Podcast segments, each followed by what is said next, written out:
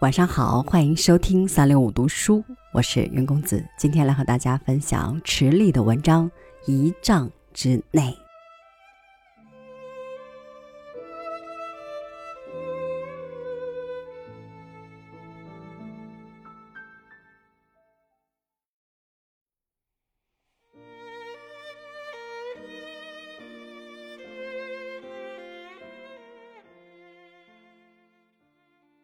结局是很久很久以后才知道的。当我与丈夫共同生活了将近十年，有一日，我忽然明白，其实我从前并不认识我丈夫。原来我是在瞎蒙，瞎蒙了一个丈夫。这种醒悟着实让人大吃一惊。关于我自己，有一点我始终很清楚，这就是我出生于一个十分普通的家庭。在这种与中国成千上万个家庭雷同的普通家庭里，我长成了一个混同于成千上万个中国人之中分辨不出的普通小女子，于是便有着普通小女子的许多弱点和做法。比如好胜心极强，比如虚荣心极强，比如过于敏感，或者准确一些说，应该是小心眼儿。比如常有理，凡事总认为自己对，别人不对，因而又派生出嘴尖和嘴碎的毛病。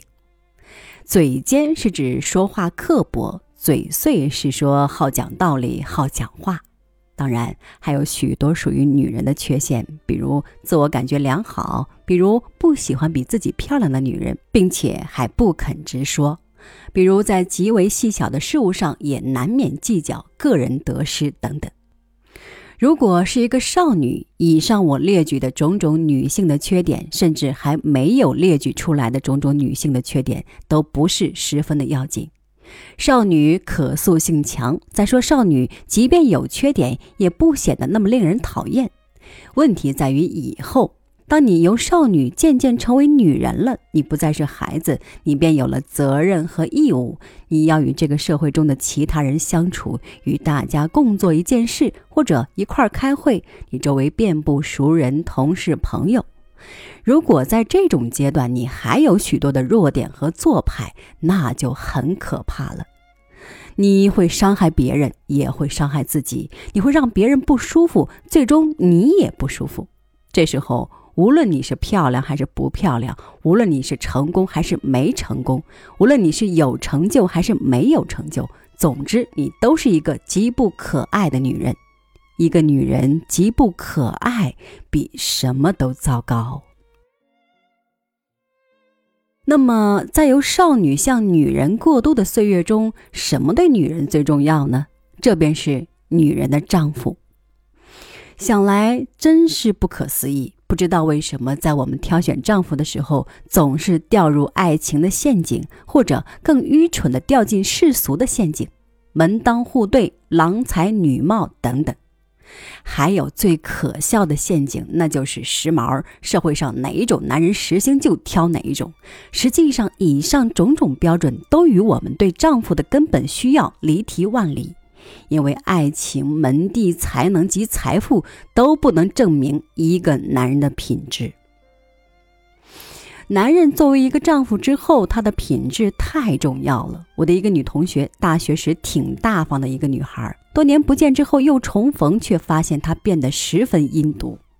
除了她自己，她谁都瞧不起，挑这个的毛病，那个的缺点，甚至大白天说梦话一般，认为别人的衣服都不好看，唯独她的有审美价值。而偏偏她是个身材有缺陷且胡乱穿衣的人。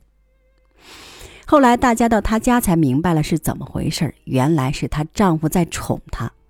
丈夫宠妻子没有什么不好，看上去也挺爱意动人的，所以我的这位同学才浑然不觉其害。但这位丈夫绝对是个自私自利、妄自尊大、不知天高地厚的男人。一顿饭吃下来，七八个同学得到了一致的认识：这种丈夫真是要不得。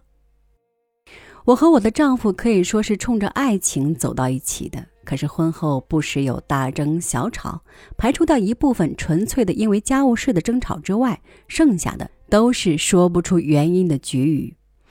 例如，我在说件什么事儿的时候，他让我别说了，他告诉我女人不要唠叨。例如，我为某事闷闷不乐，他不仅不帮着我说话，反而怨我太计较。例如，在某种时刻，我的自我感觉良好，他会冷冷地说很一般。我如果怀疑别人对我不好，我丈夫便会嘲笑我；如果果真有人在伤害我，我丈夫就会主张不往心里去。我丈夫从不记仇，大大咧咧，对个人恩怨和名利钱财都看得非常淡漠。我们的争吵大多以我的失败而告终。我有时很伤心，想这是什么爱情呢？但伤心的同时又觉得还是丈夫说的有道理一些。日子就这么过着过着，我慢慢觉察到了自己的变化。我没那么小心眼儿了，我不怎么唠叨了，我自我的感觉不那么始终良好了，我不再注意别人对我如何了，我在变坦率、变磊落、变真实、变质朴，我在有意识地修炼自己。有一日，我忽然明白了，这一切变化都是丈夫的影响，是无数次争吵的结果。因为有争吵，我想我是在抗拒，要女人革自己的命，简直不可能。但丈夫的影响是挡不住的。两个人朝夕相处，共枕同床，耳鬓厮磨，同锅吃饭，他的力量巨大而绵密，是一种渗透式的。一对夫妻，不管世俗的标准认为谁强谁弱，男女本身的性质绝不会更改。月亮的光辉，就是因为有了太阳的照射。我从爱性出发，蒙了一个丈夫。却在将近十年的婚姻生活中才认识他，我大吃一惊。不过，我认为我十分幸运。我们撇开别的不说，仅就个人品质来说，我的丈夫的确是个非常大度的、头脑清醒的男人。再一次回忆往事，我敢肯定地说，没错儿，对于女人来说，丈夫的品质最重要。那么，千古神话爱情呢？好像是应该在品质之后再说了。即便没有了爱情，与好品质的男人离婚都会离得文明一些，这是可以想象的。